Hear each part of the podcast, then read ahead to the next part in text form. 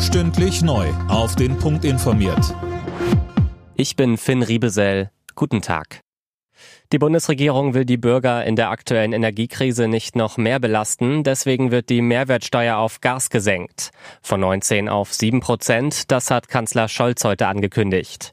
Ein durchschnittlicher Haushalt spart damit jährlich um die 430 Euro.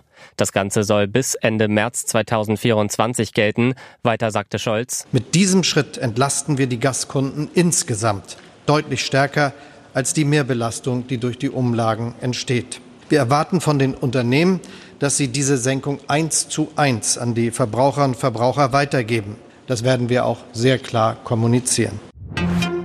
Die vom Bund festgelegten Gasspeicherziele sind kaum erreichbar. Das hat der Chef der Bundesnetzagentur Müller dem Portal T-Online mitgeteilt. Einen Füllstand von 95 Prozent bis November hält er für unrealistisch. Das sogenannte Gasspeichergesetz verpflichtet die Betreiber, ihre Speicher schrittweise zu füllen.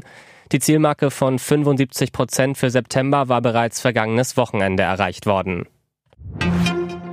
Die Masernimpfpflicht in Kitas und Schulen bleibt. Das Bundesverfassungsgericht hat die Klagen mehrerer Eltern dagegen abgewiesen. Damit dürfen Kinder nur in die Kita, wenn sie geimpft sind oder die Masern schon hatten. Bei Schülern geht die Schulpflicht vor, es drohen aber Bußgelder.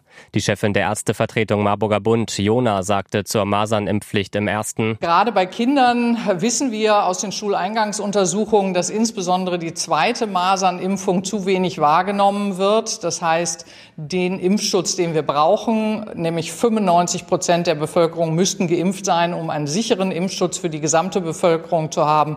Den haben wir noch nicht in Deutschland. Die Apfelernte wird in diesem Jahr voraussichtlich richtig gut ausfallen. Ersten Schätzungen zufolge werden über eine Million Tonnen geerntet. Das sind acht Prozent mehr als im langjährigen Durchschnitt. Alle Nachrichten auf rnd.de